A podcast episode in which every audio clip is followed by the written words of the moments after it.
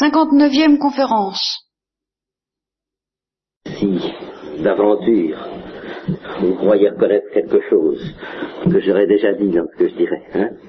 Vous m'interromprez. Je vous y aiderai au besoin. Je dois vous avouer d'ailleurs que ce dont je voudrais vous parler maintenant, c'est, vous allez peut-être, ça vaut peut-être mieux à certains égards, c'est ce que je, j'ai eu le plus de mal à rédiger dans ce brouillon, est-ce qu'il n'est pas au point? Alors je vais peut-être pas trop m'occuper des, de ce que j'ai écrit, et je vais essayer de vous en reparler comme ça, quoi. Il s'agit du rapport de la vision face à face avec deux choses qui, euh, elles, ont beaucoup d'importance, soit aux yeux de, des hommes, soit au moins aux yeux des chrétiens. Je veux dire que l'une d'elles a beaucoup d'importance pour tous les hommes et l'autre a beaucoup d'importance pour les chrétiens. La première, c'est la béatitude.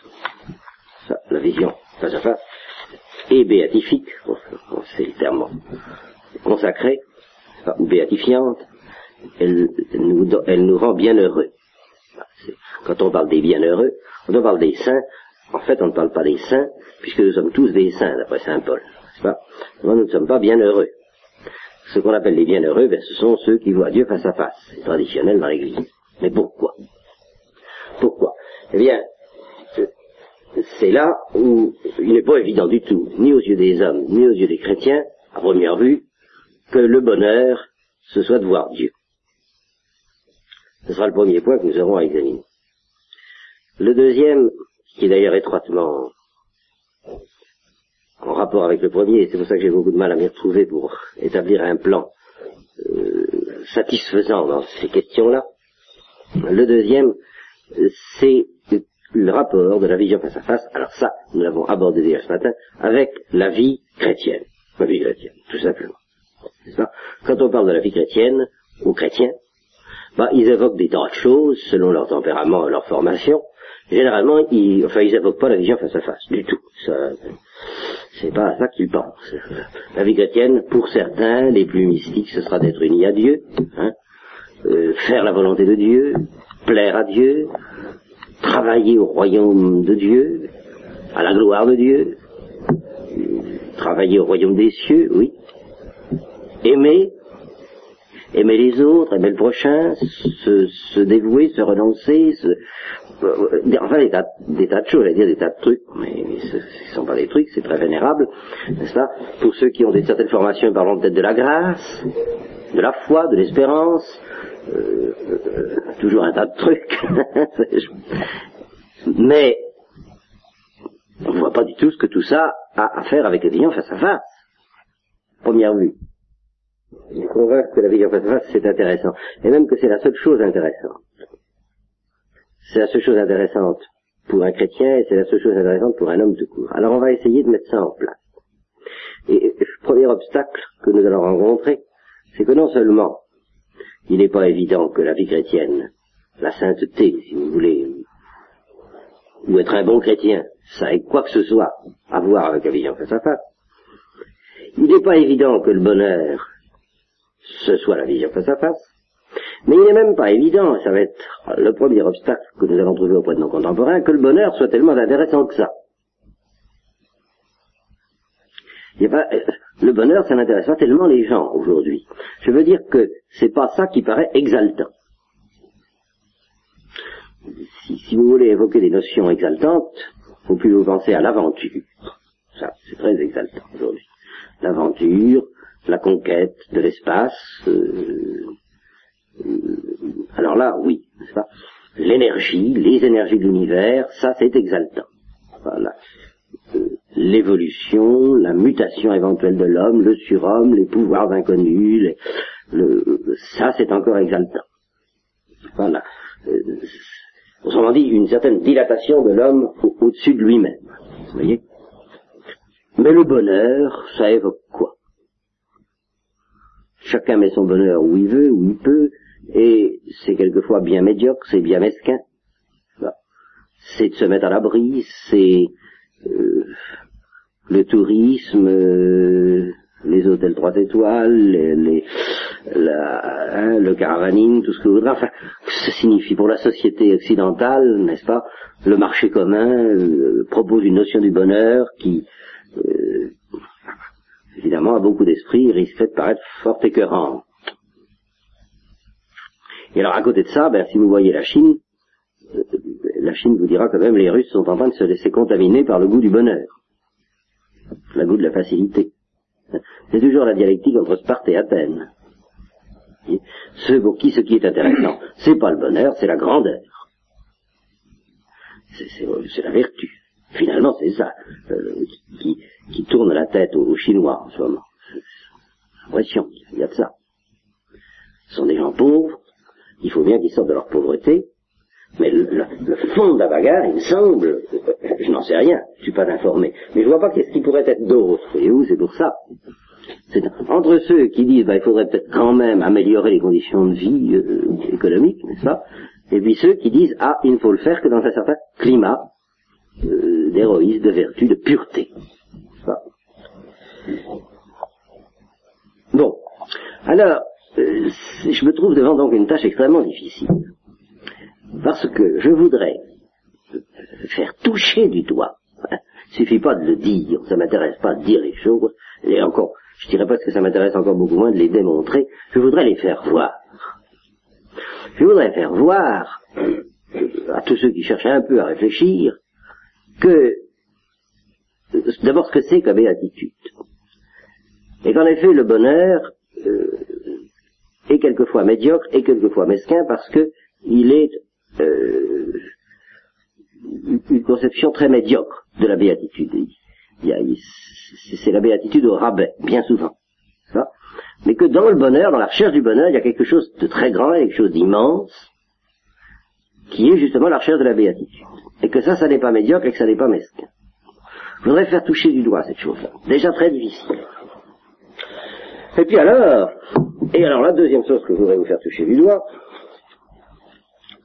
c'est que finalement, tous les hommes, en fin de compte, recherchent la béatitude, même les Chinois. Et que la béatitude, c'est de voir Dieu. Et que tous les hommes cherchent à voir Dieu, même les Chinois. Ah Alors ça, évidemment. Ça, c'est calé. Hein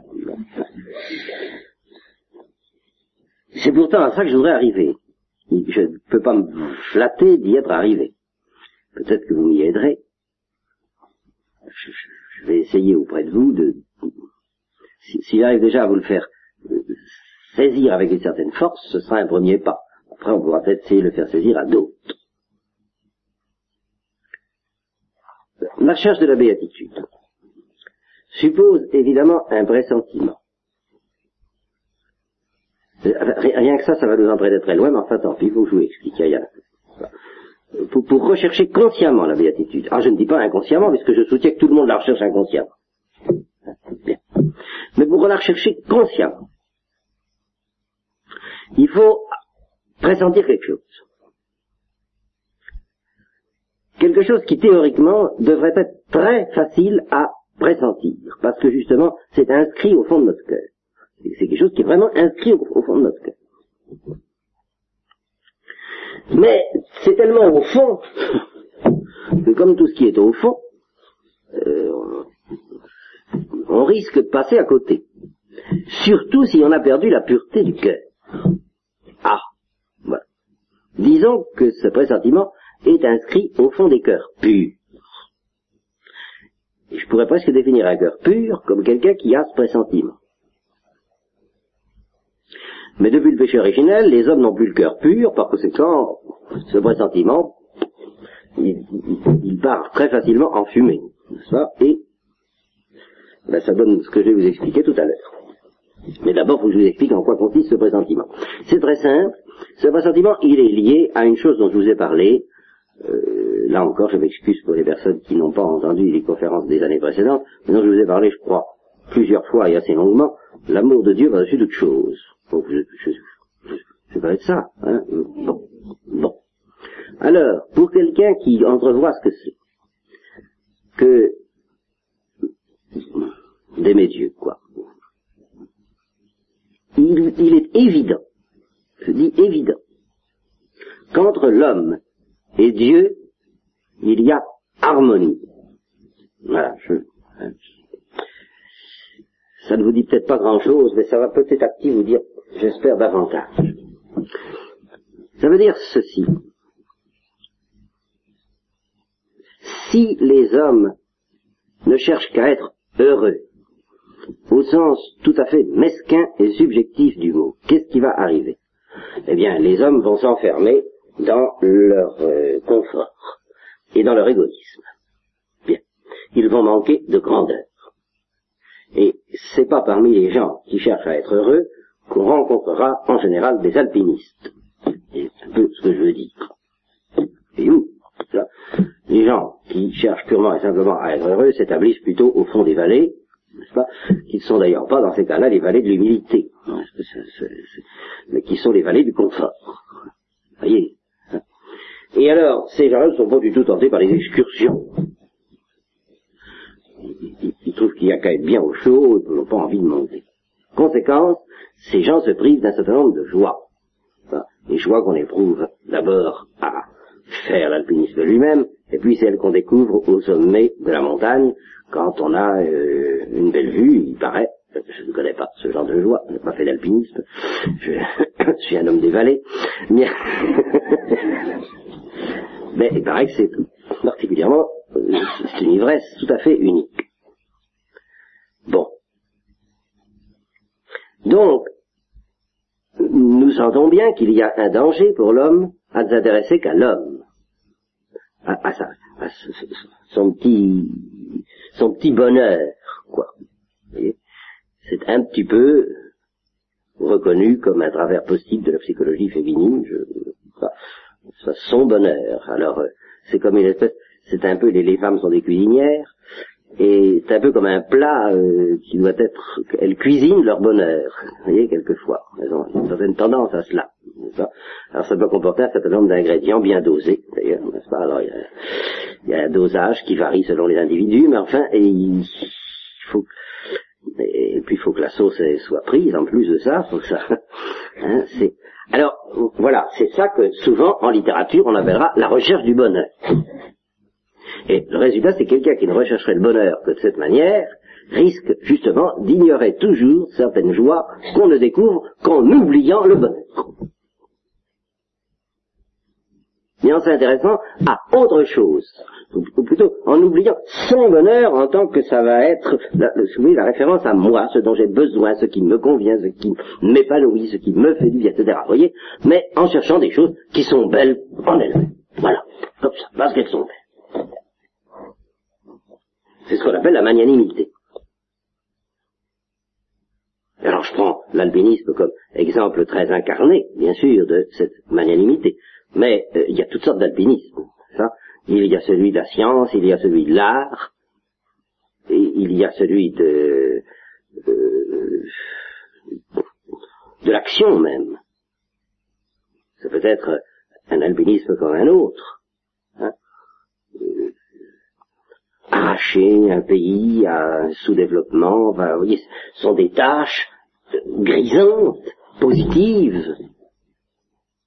Quand on pense, quand on présente à quel, quelque auditoire que ce soit la vie du docteur Schweitzer, qui évidemment est très célèbre, peut-être qu'elle est un petit peu arrangée, j'en sais rien, on pourrait en présenter bien d'autres. Seulement, euh, évitons de prendre les exemples de saints, parce que immédiatement on retombe dans un autre mystère tout à fait chrétien. Je voudrais euh, demeurer à un plan purement humain.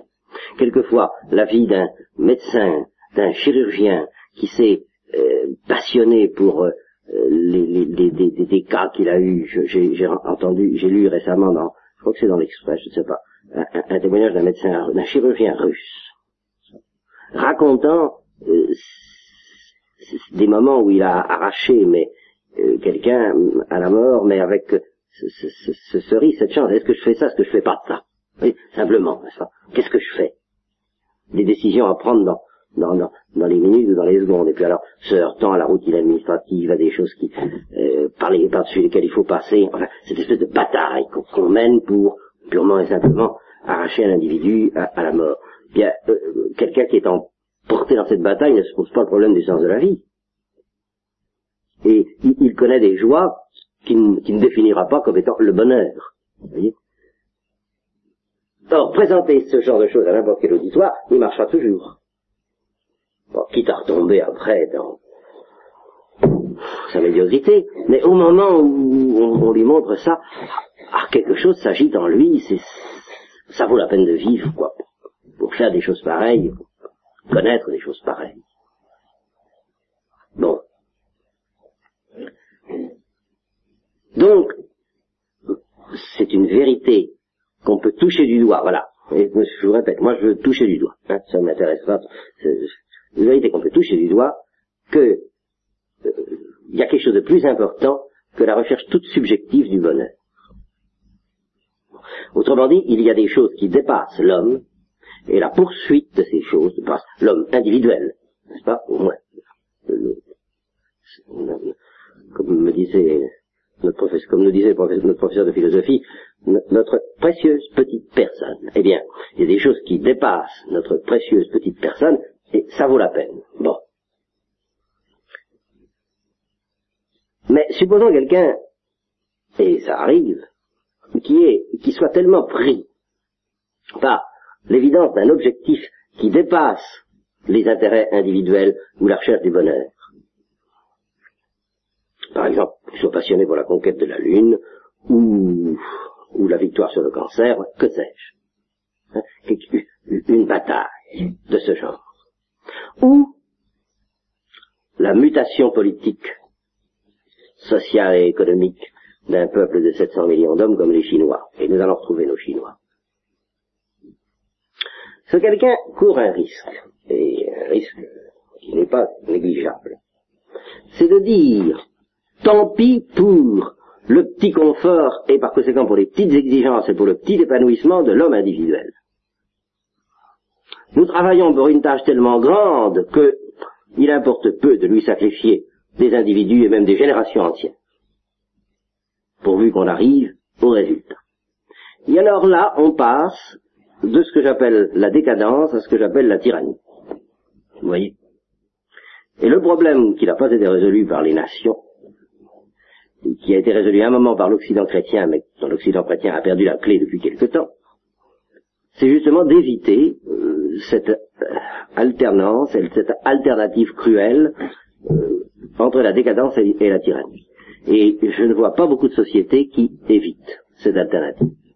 L'Occident, ça, ça sent quand même drôlement la décadence, on ne peut pas le nier.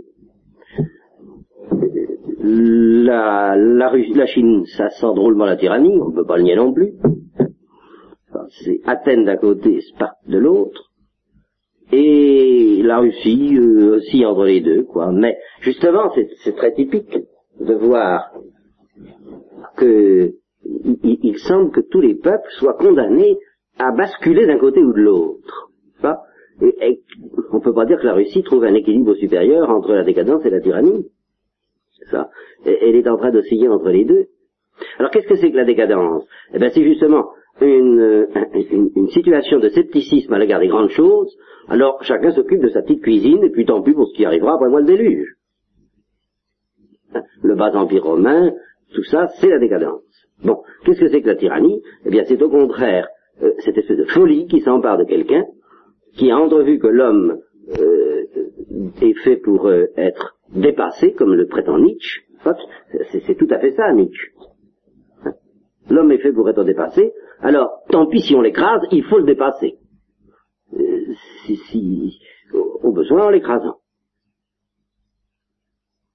L'homme est, d'une corde tendue entre deux abîmes, eh bien en effet, c'est ça, l'abîme de la décadence ou l'abîme de l'écrasement euh, inhumain de ce qui doit être euh, le bonheur. Et dans toutes les périodes tyranniques comme celle de la Révolution française, du stalinisme et actuellement de la Chine, on, aperçoit, on, assiste à cette dialectique étrange et, épouvantable de, gens qu'on tue ou qu'on emprisonne au nom de la liberté, au nom de l'épanouissement, au nom du bonheur voyez, mais du bonheur alors défini comme une valeur absolument transcendante à laquelle on sacrifie allègrement des, vous dis, des générations entières comme un dieu, comme un Moloch.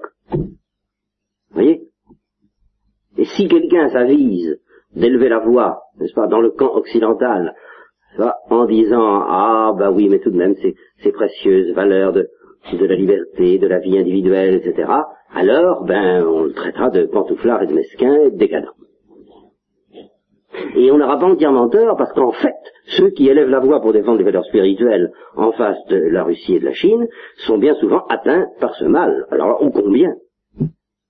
Ou alors, il reste, quelquefois, en Amérique c'est assez net, vous avez un mélange des deux, vous avez un mélange de décadence et de tyrannie. Une espèce de... Euh, quand on veut obtenir un résultat, on obtient le résultat, puis on ne s'occupe pas des intérêts de l'individu. Vous me direz, bah oui, mais quel est l'intérêt de votre petite, cette petite philosophie que vous nous faites Tout ça, c'est, ça n'a pas beaucoup à voir avec la vie spirituelle et avec euh, l'évangile. Ah bien si. Parce que il leur manque une clé. Et cette clé, il faut qu'elle soit très présente à votre esprit. Dans, dans votre prière et puis peut-être aussi auprès des gens que vous pouvez voir. Parce que les gens que vous pouvez voir, ils sont parachutés comme dans, le monde. Et dans le monde, on ne, sait, on ne connaît plus cette clé. Il est très important qu'ils qu'ils essaient d'en prendre conscience. Et la clé, c'est la suivante, c'est très simple. Dieu n'est pas ennemi de l'homme. Ce qui vient à dire l'absolu, le grandiose, ce qui dépasse l'homme, n'est pas ennemi de l'homme. Il y a harmonie entre l'homme avec ses pauvres petites aspirations, voyez, les pauvres petites aspirations de son pauvre cœur. Et puis, les, grandioses aspirations qui dépassent l'homme, c'est comme deux mondes, vous voyez, les, aspirations toutes humbles du cœur humain qui, demandent peu de choses, quoi, euh, euh, un, foyer, un peu de chaleur humaine, c'est tout, quoi, enfin, un demande à respirer, euh, au, au, fond bêtement, oui, c'est vrai, il y a de ça. Et puis, l'appel de ce qui dépasse l'homme qui donne le vertige, qui a, une, qui a quelquefois une dimension infinie, quoi, que ce soit le silence éternel de ces espaces infinis dans lesquels on, va, on s'apprête à, à, débarquer bientôt, et, et, qui euh, risque de, de temps en temps risque de brûler quelques hommes comme c'est déjà arrivé, que ce soit cela ou que ce soit d'autres infinis, ça fait peur. Eh bien, nous, nous savons, et nous ne devons jamais oublier, qu'entre l'infini et l'homme, il y a évidemment une certaine distance. Mais il y a harmonie. Il y a harmonie entre ce qui doit épanouir l'homme et ce qui dépasse l'homme. L'homme est fait, en effet, pour être dépassé, comme le prétend Nietzsche. Et si l'homme renonce à se dépasser ou refuse d'être dépassé, eh bien, l'homme s'enquiste et se décompose. il pourrit sur place, mais de la mauvaise manière. Il faut que l'homme accepte d'être déchiré par la recherche d'un certain dépassement. Mais ce dépassement sera en fin de compte le véritable épanouissement de l'homme, même au niveau de son cœur. Voilà. Eh bien, la notion de béatitude jaillit de, cette, de ce postulat. Appelons-le un postulat pour le moment, hein, parce que je ne le démontre pas, et je ne prétends pas qu'il soit évident. Euh, en fait, c'est évident, mais d'une évidence tellement difficile que, son statut est très particulier et que j'essaierai de vous l'expliquer tout à l'heure. Mais enfin, prenons-le comme un postulat.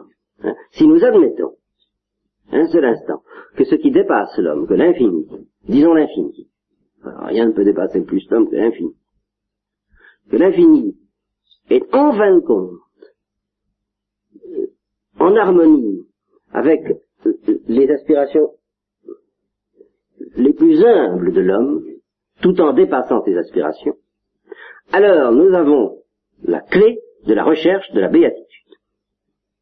Parce que la recherche de la béatitude, ça n'est ni la recherche purement subjective d'un bonheur euh, qui soit concocté, voyez, euh, mijoté euh, avec soin et, et par conséquent uniquement en se regardant soi, ni le dépassement inhumain en faveur de quelque chose euh, qui nous ferait oublier l'homme. Vous voyez, c'est ça que... On n'est pas obligé d'oublier les aspirations de l'individu pour s'occuper euh, de l'infini. Voilà. Et c'est ça qu'on appelle la recherche de la béatitude. La recherche de la béatitude, c'est pas, c'est pas purement et simplement la recherche du bonheur. La recherche du bonheur, c'est l'aspect subjectif de la béatitude. Mais dans la béatitude, il y a quelque chose par lequel la béatitude mérite d'être recherchée euh, exactement comme mérite d'être recherché euh, la, le salut des hommes, la révolution économique, la promotion de l'humanité ou la conquête de l'espace. C'est quelque chose qui a une valeur en soi. Et affirmer que nous sommes faits pour la béatitude, c'est affirmer qu'il n'y a pas à choisir entre l'homme et l'absolu, parce que l'homme et l'absolu sont en harmonie, sont faits l'un pour l'autre. L'homme a été fait pour l'absolu, et l'absolu est admirablement fait pour combler l'homme. Quand on a compris ça, on recherche la béatitude. quand on ne l'a pas compris, on ne peut pas rechercher la béatitude. Tant qu'on n'a pas compris ça, ou bien on cherche le bonheur, et on se moque de l'absolu, ou bien on recherche l'absolu, qui peut être n'importe quoi, ça peut être, je vous dis, le marxisme, tout ce que vous voudrez, hein, la, dictature du prolétariat, l'art, la science, mais ce sera toujours un Moloch. C'est forcément un Moloch, c'est-à-dire une divinité qui broie l'homme, qui dévore l'homme, qui détruit l'homme, tant que vous n'aurez pas compris que l'absolu est fait pour l'homme et l'homme pour l'absolu. Voilà ce que je ce... Oui, bon. Essayer de faire toucher ça du doigt, pas facile. Deuxième chose que je voudrais vous faire voir, tant bien que mal, c'est que cette, béatitude, ben, avant de vous faire voir ça, euh, un petit mot sur la raison pour laquelle c'est si difficile à comprendre cette harmonie. Si nous étions innocents, s'il n'y avait pas le péché, ce que je vous dis là serait évident, sans révélation. Il n'y aurait pas besoin de la foi, il n'y aurait pas besoin d'un acte de foi. C'est pour ça que je dis que les cœurs purs sentent bien qu'il n'y a pas de conflit. Voilà. Un cœur pur, c'est quelqu'un qui sent qu'il n'y a pas de conflit entre le dépassement et le bonheur subjectif. Que c'est dans le dépassement, dans la recherche du dépassement, éventuellement même de ce qu'on appelle le sacrifice, mais à condition de bien s'entendre sur, le sens de ce mot, en tout cas, c'est dans la recherche de l'absolu. Quoi c'est dans l'oblation, c'est dans le don de nous-mêmes, c'est dans le don total, dans l'offrande totale de tout notre être à quelque chose qui nous dépasse que nous trouverons notre épanouissement. Voilà ce que savent les cœurs purs et ce que ne savent pas les autres. Et vous Et alors les autres sont deux catégories. Je, maintiens, c'est ça qu'il faut jamais oublier. Ceux qui ne savent pas que nous ne trouvons notre épanouissement que dans le don total de notre être à l'absolu, un absolu, disons. Pour le moment, j'en reste à un absolu en l'étant dans le vague. Je, ne précise pas. Hein. Mais enfin, quelque chose qui mérite d'être recherché parce que c'est plus grand que nous. C'est tout. Hein. Voilà, en, gros. Hein. Eh bien, ceux qui ne savent pas que nous ne pouvons trouver le bonheur, et nous pouvons nous épanouir que dans le don total à un absolu sont de deux sortes. C'est ça. Ce sont des décadents ou des tyranniques. Ce sont des fanatiques de l'absolu eux qui vous piétinent tout au nom de l'absolu, ah, ils n'ont pas compris que l'absolu est fait pour nous épanouir, que l'absolu est tout. Et c'est cette, dimension-là. Ils n'ont pas compris. L'absolu est tout pour l'homme. Ou bien ce sont des décadents, c'est-à-dire qu'ils se moquent bien de l'absolu, euh, mon petit confort et après moi le déluge. Hein. Cueillez dès aujourd'hui les roses de la vie, n'est-ce pas? Voilà. C'est plutôt à cela qu'on pense quand on pense aux cœurs qui ne sont pas purs. Mais il faut penser aussi aux autres. Parce qu'il y a, euh, alors dans l'histoire, et dans l'histoire des individus, dans l'histoire des sociétés, une dialectique implacable qui fait que chacun de ces deux monstres provoque, euh, alors là c'est vraiment la, dialectique, chacun de ces deux monstres engendre l'autre. En vertu d'une réaction. La décadence provoque la tyrannie, c'est l'état par exemple, l'état dans lequel de décomposition euh, d'ailleurs douloureux, c'était pas, mais enfin tout de même, dans lequel était l'Allemagne hitlérienne avant Hitler, a certainement provoqué une espèce de besoin d'absolu, une espèce de besoin d'ordre inhumain, qui a favorisé l'avènement du nazisme. Et alors inversement, euh, au bout d'un certain temps, la tyrannie, ça commence à... On étouffe, et alors, c'est la réaction thermidorienne, pour celles qui ont fait un peu d'histoire, n'est-ce pas hein, C'est la, dictature de Robespierre et de la vertu, c'était bien ça. Robespierre, c'était vraiment la vertu, telle que Rousseau la comprenait, et puis après ça, ben, ça a été le directoire. ça Et ça, c'est implacable, ça sera toujours comme ça. Chacun de ces deux monstres provoque l'autre. et, n'échappent à cette monstruosité que les cœurs purs. Alors vous voyez comme les cœurs purs sont, c'est une engeance particulièrement, euh, c'est une race qu'il faudrait favoriser autant que possible. Vous voyez il y a, des, associations pour euh, la, promotion de la race chevaline je ne sais pas quoi. Hein. Eh bien, il faudrait essayer de, favoriser l'épanouissement des cœurs purs dans le monde, parce que ce sont des, justement, sont des pacifiques en même temps. Les béatitudes se tiennent, ce sont des artisans de paix. Mais, mais, vous voyez pourquoi vous êtes un artisan de paix? Il suffit pas de dire je suis non violent, je suis pour la paix. Il faut avoir compris que l'absolu est tout. Ah, euh, euh, béatitude de la douceur, béatitude du pacifique, béatitude du cœur pur, tout ça tient. Et remarquez que ce qui est étonnant dans tout ce que je dis là, c'est que je ne suis pas dans le surnaturel. Hein.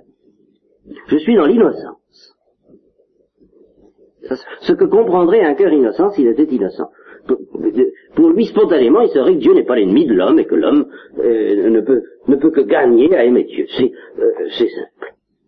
Et alors, en attendant de retrouver cette lumière en plénitude, eh bien, euh, déjà, certains esprits qui sont déjà des cœurs purs, même s'ils ont été élevés dans l'athéisme, dans le scepticisme, dans l'agnosticisme, dans le hein, les ismes sont souvent des, des détroits, ils les franchissent, n'est-ce pas Excusez-moi, c'est un mauvais jeu de mots.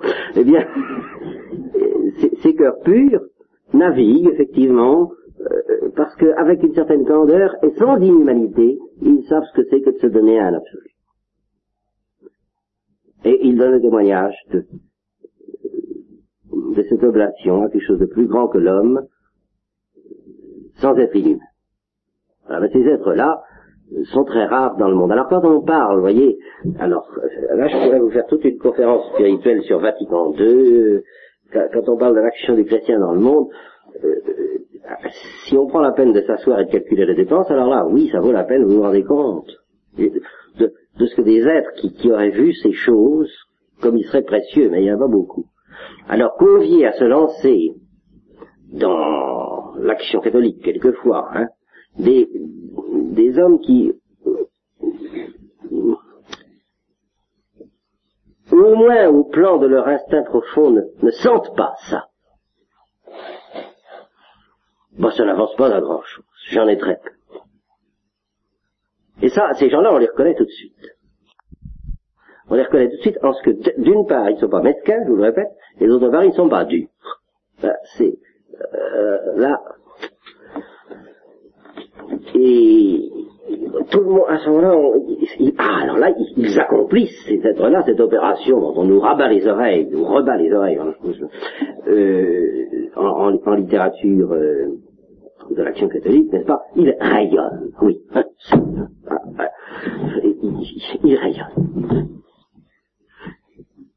Ils, rayonnent cette espèce d'harmonie qui, qui, est en eux. Et, que, et dont les hommes ont perdu la clé. Parce que la clé de cette harmonie, vous vous rendez compte, c'est euh, l'amour de Dieu par-dessus toute chose, même s'il est implicite. C'est dans cet élan de notre cœur qui, se donne à Dieu que nous sentons que Dieu n'est pas notre ennemi. Et seulement dans cet élan, nous ne pouvons pas le sentir ailleurs. Et, je maintiens que même des gens qui, apparemment parce qu'ils ont été euh, mal enseignés, euh, doutent de l'existence de Dieu, peuvent aimer Dieu plus qu'eux-mêmes. dans les profondeurs de leur être alors ce seront ce qu'on appelle en effet des gens donnés. Alors ce dont ils ne sauront pas très bien dire à quoi, évidemment, ce sera une tâche de, bienfaisance ou de peu importe, n'est-ce pas? Mais euh, ils sont vraiment donnés parce qu'ils ne se contentent pas d'être donnés à euh, un, idéal qu'ils définissent à, leur niveau, non, ils sont donnés, quoi. Ils savent pas très bien ce que ça veut dire eux-mêmes, au fond, ça les dépasse. Leur, leur propre pureté les dépasse. C'est fréquent, ça. Des gens qui sont dépassés par leur pureté, ils sont absolument incapables d'en rendre compte, ils s'en doutent même pas d'ailleurs. Voilà. Bon. Alors, ceci dit, justement parce que l'homme n'est pas a perdu la pureté du cœur avec le péché originel, ça a cessé d'être naturel, voyez-vous. Normalement, c'est naturel. C'est l'innocence d'un cœur qui n'est pas blessé par le péché. Mais en fait, l'homme a perdu ça depuis le péché originel. Par conséquent, en fait, en fait, dans le monde à racheter, qui est le monde dans lequel nous vivons, euh, comme le rappelle très vigoureusement Maritain dans le paysan de la Garonne, et très justement, ce monde qui est à racheter, alors en fait, cette pureté du cœur, qui sent l'harmonie entre l'absolu et l'homme, en fait, elle dépend de la grâce. Donc elle est en fait et par accident surnaturelle, alors que par essence c'est naturel. Je ne sais pas si je m'explique à peu près. Hein. Ça devrait nous être naturel. Ça, comme la santé euh, devrait être naturelle. Mais pour un malade, la santé n'est pas naturelle. La santé est euh, le fruit d'une médication qui, dans le cas de l'âme, s'appelle la grâce et qui par conséquent est surnaturelle. Donc, il est normal que ce pressentiment dont je vous parle, à savoir que on, peut, on peut se payer le luxe de rechercher la béatitude. Voilà, ça vaut la peine. On peut tenter cette aventure de rechercher la béatitude, et euh, l'homme est tronqué s'il renonce à la béatitude. S'il renonce à la béatitude, soit parce que, tout en poursuivant un grand idéal, il renonce à être heureux, soit parce que, tout en voulant être heureux, il renonce à un grand idéal. N'est-ce pas toujours les deux, les, deux, les deux capitulations catastrophiques. Un homme qui recherche la béatitude, c'est un homme qui ne capitule pas. Il veut les deux, il veut tout. Je choisis tout. Euh, je, veux l'absolu et je veux mon, bonheur, oui, oui, oui, oui, mon bonheur. Les deux. Et je ne crois pas, non seulement je ne crois pas que ça s'exclut, mais au contraire, c'est noué.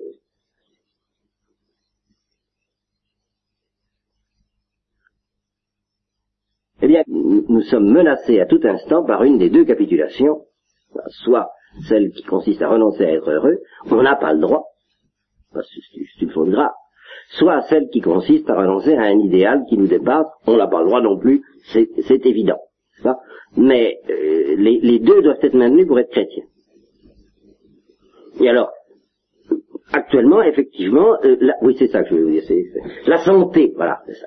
La santé, c'est de ne pas capituler sur ce point.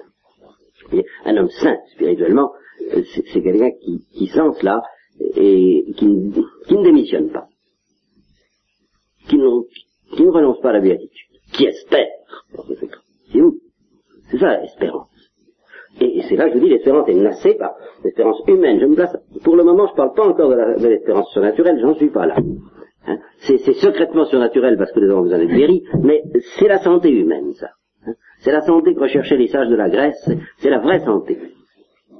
Et les deux maladies qui nous guettent, eh bien, ce sont deux maladies qui consistent à euh, démissionner, soit à l'égard d'un idéal qui nous dépasse, soit à l'égard, eh bien, du, bonheur subjectif, tout simplement. Donc, il faut avoir ce courage, et c'est ça la santé que nous rend la grâce du Christ. Mais il nous rend cela en nous donnant beaucoup plus, dont nous parlerons plus tard, qui est, euh, dont, la clé, la clé est la vision face à face. Ça, c'est une autre histoire. Voyez Mais, euh, en nous donnant beaucoup plus, le Christ nous restitue cette santé qui consiste à dire je veux la béatitude. Et je ne veux pas vivre pour autre chose. Et la vie n'a pas de sens. Et c'est une démission criminelle. C'est d'accepter de vivre pour autre chose que la béatitude. Voilà. De quelque manière qu'on accomplisse ce crime. Et je, viens de vous montrer longuement, alors ça, qu'il y a deux manières qui ne valent pas mieux l'une que l'autre et qui s'engendrent l'une l'autre d'accomplir ce même crime de démissionner par rapport à la béatitude, la nôtre et celle des autres. Bien sûr. Seulement, il reste que chacun euh, doit chercher sa béatitude lui-même, aidé par les autres, mais il, y a une petite euh, tâche personnelle là-dedans pour laquelle nous sommes assez irremplaçables, malheureusement. Ou heureusement, je sais pas. voilà, bon. Alors, ça, cette lumière-là, et cette force-là, normalement devrait être une évidence que nous sommes faits pour la béatitude et que nous devons la rechercher. Du fait que le péché nous a fait perdre l'innocence, ce, pressentiment ne peut être rendu que par la grâce. Et la grâce, bah, vous savez que pour s'exercer, pour s'épanouir, euh, elle suppose la foi, dont je ne vous ai pas encore parlé, mais enfin, j'avais entendu parler un peu tout de même de la foi. Bien. Alors, conséquence que je veux vous dire, c'est que pratiquement, du fait que nous sommes pécheurs, pratiquement, la confiance dans la, possibilité de trouver la béatitude, pratiquement, c'est un peu le fruit d'un acte de foi. Oui, c'est un petit peu comme l'existence de Dieu. Théoriquement, nous devrions savoir de toute évidence que Dieu existe. Pratiquement.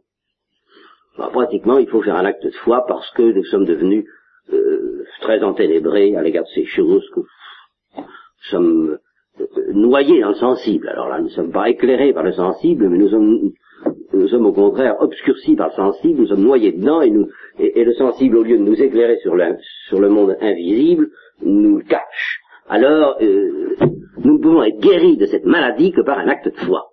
Eh bien, de même, je, je reconnais qu'il est, il est difficile, il est devenu très difficile aux hommes de comprendre spontanément qu'ils sont faits pour la béatitude et que la béatitude est, la seule chose qui vaut la peine d'être vécue. C'est difficile.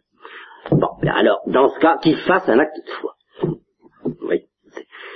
C'est ça que, que, la grâce, c'est la première chose que la grâce, euh, que la guérison du Christ nous propose par la révélation, c'est de croire à cette béatitude, de croire ce qu'il ne voit pas, mais ce que nous devrions voir un jour, d'abord que Dieu existe, et puis que Dieu n'est pas ennemi de l'homme, et que par conséquent se donner à Dieu, c'est encore la seule manière d'être heureux, et, c'est pour ça qu'il faut vouloir le bonheur. Enfin, disons, la béatitude.